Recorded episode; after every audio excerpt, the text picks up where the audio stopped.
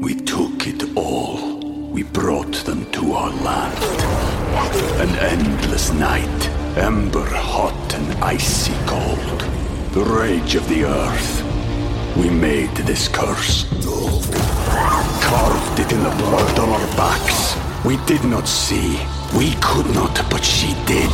And in the end, What will I become? Senwa Saga. Hellblade 2. Play it now with Game Pass.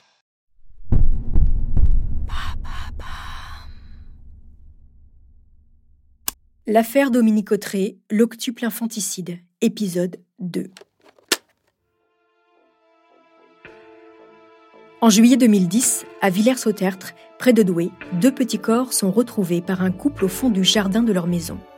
La coupable, c'est Dominique Autré, l'une des filles des anciens propriétaires. Elle a avoué avoir tué ses deux bébés à la naissance. Très vite, la mère de famille reconnaît le meurtre de six autres nouveau-nés. Huit grossesses cachées. Huit bébés morts sur une période de 10 ans. Dominique Autré est mise en examen pour assassinat et placée en détention provisoire. La justice va devoir faire toute la lumière sur cette affaire. Pourquoi Dominique Autré a-t-elle tué ses bébés? Comment son entourage a-t-il pu ne rien voir? Qui est Dominique Autré? Bienvenue dans Homicide, je suis Caroline Nogueras.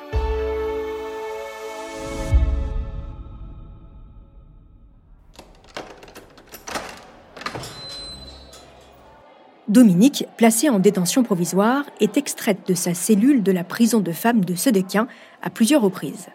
La juge d'instruction et le procureur, Éric Vaillant, veulent des explications. Éric Vaillant a choisi d'embrasser la carrière de magistrat pour ce genre d'affaires, persuadé que n'importe quel être humain peut se transformer un jour en criminel.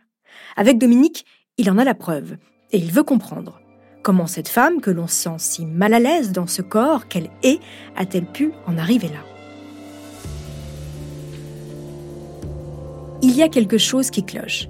Si une mère tue huit de ses enfants, c'est que forcément elle cache un lourd secret.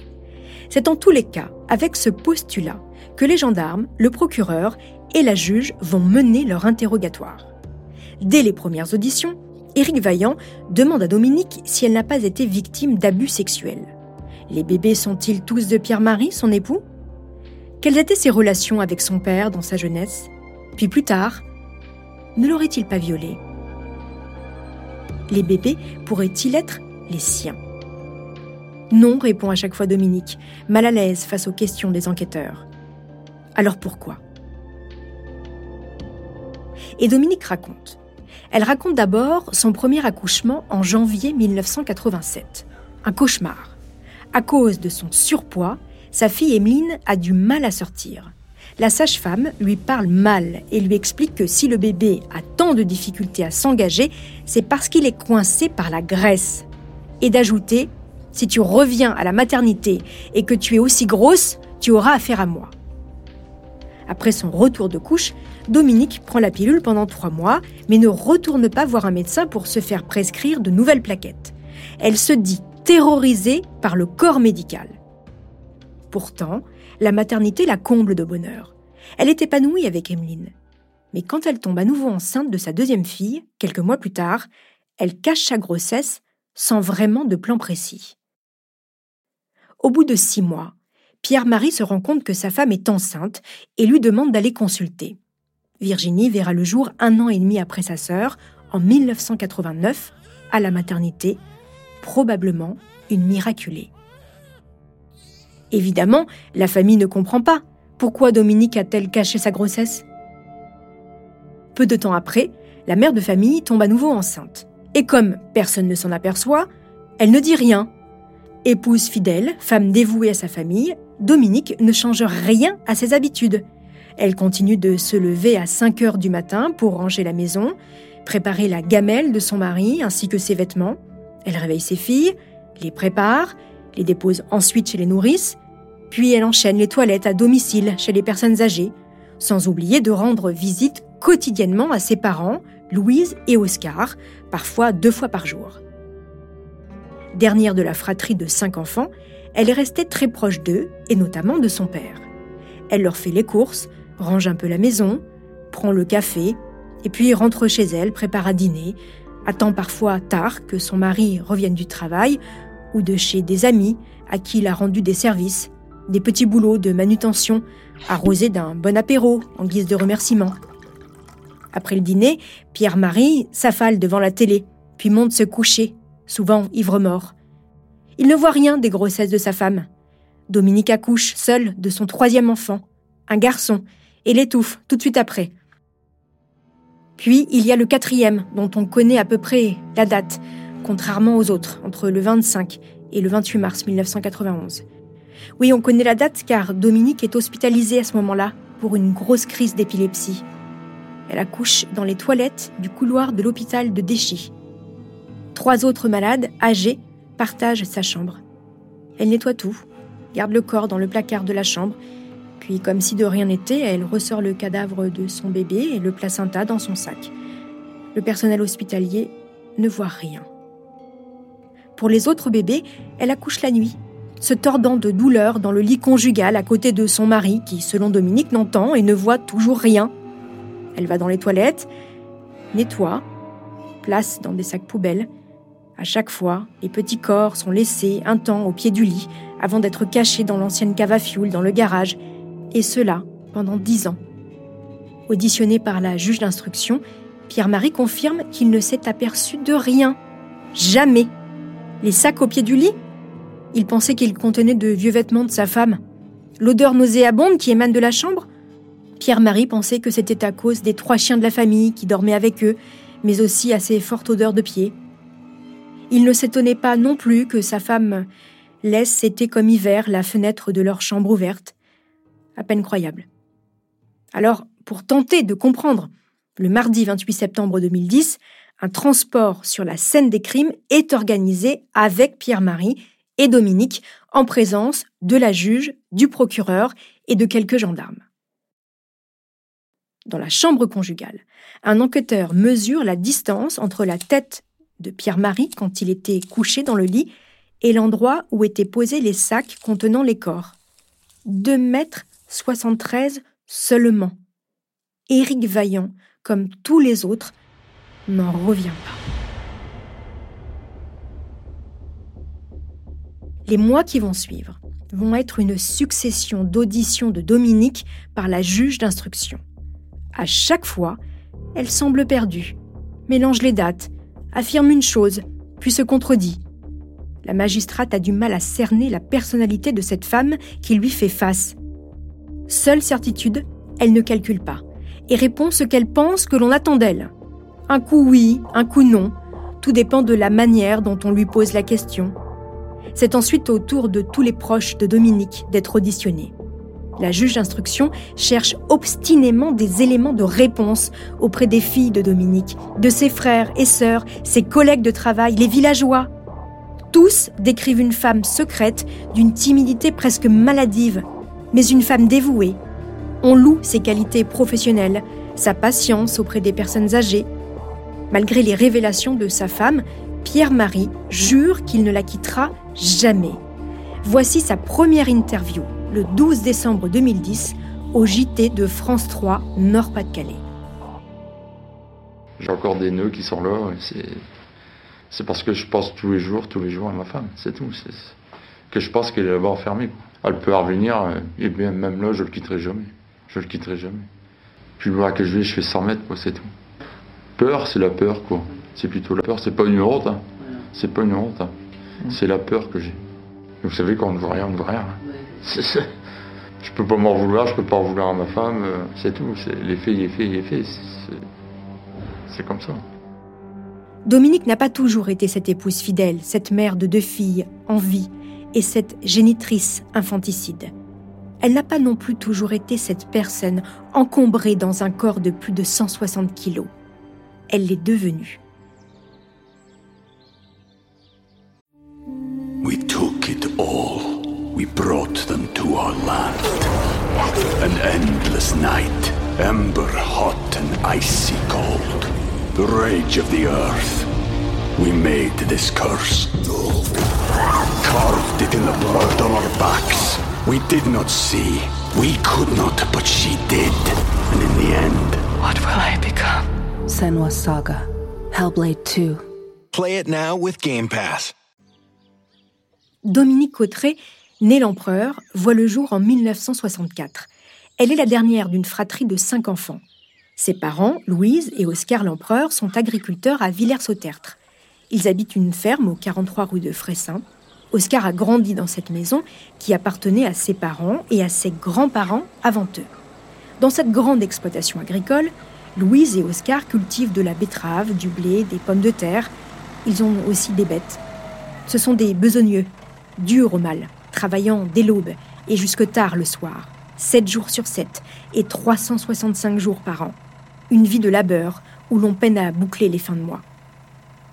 La famille s'entasse à sept dans une maison sans commodité. Les grands-parents paternels habitent toujours une grande aile de la ferme. La mère d'Oscar est autoritaire et ne s'entend pas avec sa belle-fille Louise. Louise qui enchaîne les grossesses. Mais après trois enfants, deux filles et un garçon, elle n'en veut plus. C'est trop de travail et la famille n'a pas assez d'argent. Pourtant, six ans plus tard, elle tombe à nouveau enceinte. Un terrible drame pour Louise. Ce bébé, elle n'en veut pas et fait tout pour s'en débarrasser jusqu'à sauter du haut de ses chaises. Elle rentre dans une terrible dépression pendant neuf mois. Mais cet enfant voit le jour, elle s'appelle Marie-France et il faut bien l'accepter. Cinq ans plus tard, Louise tombe à nouveau enceinte. Ce bébé à venir n'est évidemment pas voulu, mais Louise se résigne et accepte mieux cette nouvelle grossesse.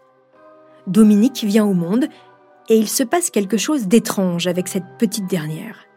Pour qu'elle se taise, Louise la gave.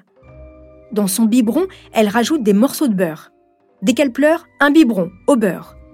Dominique est pourtant un bébé sage que l'on entend peu, puis elle devient une petite fille au joli visage joufflu, toujours discrète, bonne élève. Évidemment, elle est de plus en plus ronde, mais Louise continue à nourrir sa fille, beaucoup, sans trop écouter les pédiatres qui tirent la sonnette d'alarme.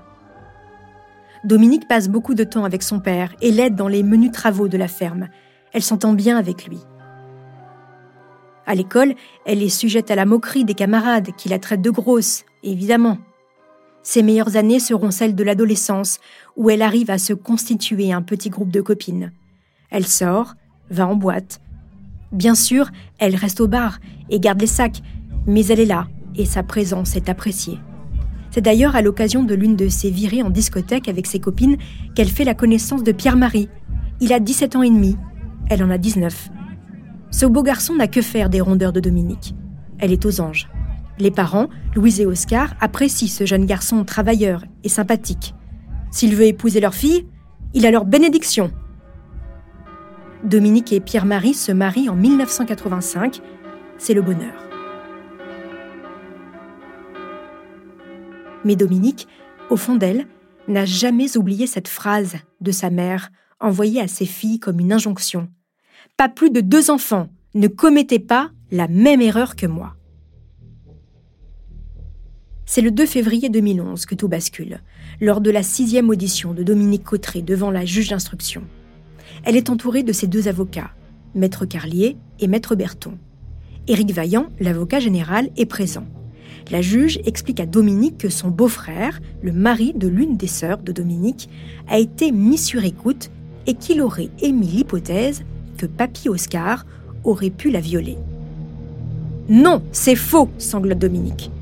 Mais la juge réitère. Dominique dit néanmoins que son père savait pour les bébés tués. C'est lui qui les aurait enterrés dans son jardin. Puis, son avocat Franck Berton revient sur la possibilité d'un inceste et lui demande à nouveau si tous les enfants sont de Pierre-Marie. Après un long silence, Dominique répond Il n'y en avait pas tous de mon père. C'est-à-dire C'est-à-dire que j'ai eu des rapports avec mon père. Voilà, ils l'ont, leur explication. Celle à laquelle ils s'accrochent tous depuis le début. Maître Franck Berton tient sa défense. Elle tue pour ne pas mettre au monde les enfants de son père. Dominique poursuit. Elle raconte que son père a commencé à la violer alors qu'elle n'avait que 8 ans, dans la ferme familiale, puis à 12 ans et à 14 ans, et puis quelquefois lorsqu'elle était mariée. Au début, elle a été forcée, puis elle a été consentante.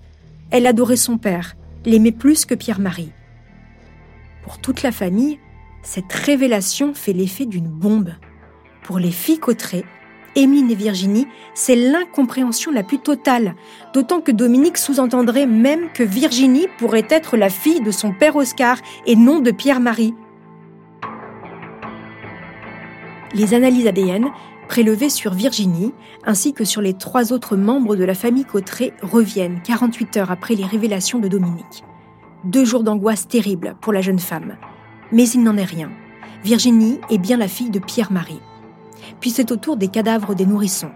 Les analyses reviennent également. Aucun n'est l'enfant d'Oscar l'Empereur. Mais cela n'enlève rien à la peur supposée de Dominique. En tous les cas, c'est la défense que va tenir son avocat Franck Berton. Mais il y a un autre aspect juridique que le ténor du barreau va faire jouer, la prescription des meurtres qui ont tous été commis il y a plus de dix ans. Sauf que, face à lui, un autre homme n'a pas l'intention d'en rester là. C'est Éric Vaillant, l'avocat général, celui qui défend la société.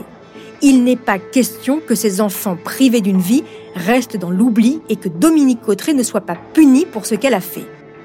Dans cette bataille judiciaire qui se joue désormais entre le parquet et la défense de Madame Cotteret, qui va gagner? La mère infanticide sera-t-elle jugée aux assises? Comment va se dérouler la suite de cette affaire? Elle sera pleine de rebondissements, comme il en existe peu.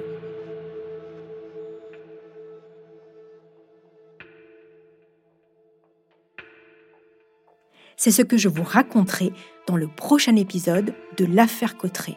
En attendant, n'hésitez pas à me laisser des commentaires sur vos plateformes d'écoute préférées. Une petite précision, les quatre épisodes de Homicide sont disponibles en avant-première pour les abonnés à la chaîne Bababam Plus sur Apple Podcast. Pour celles et ceux qui ne sont pas abonnés, les nouveaux épisodes restent bien évidemment disponibles gratuitement chaque jeudi sur Apple Podcast et toutes vos plateformes d'écoute.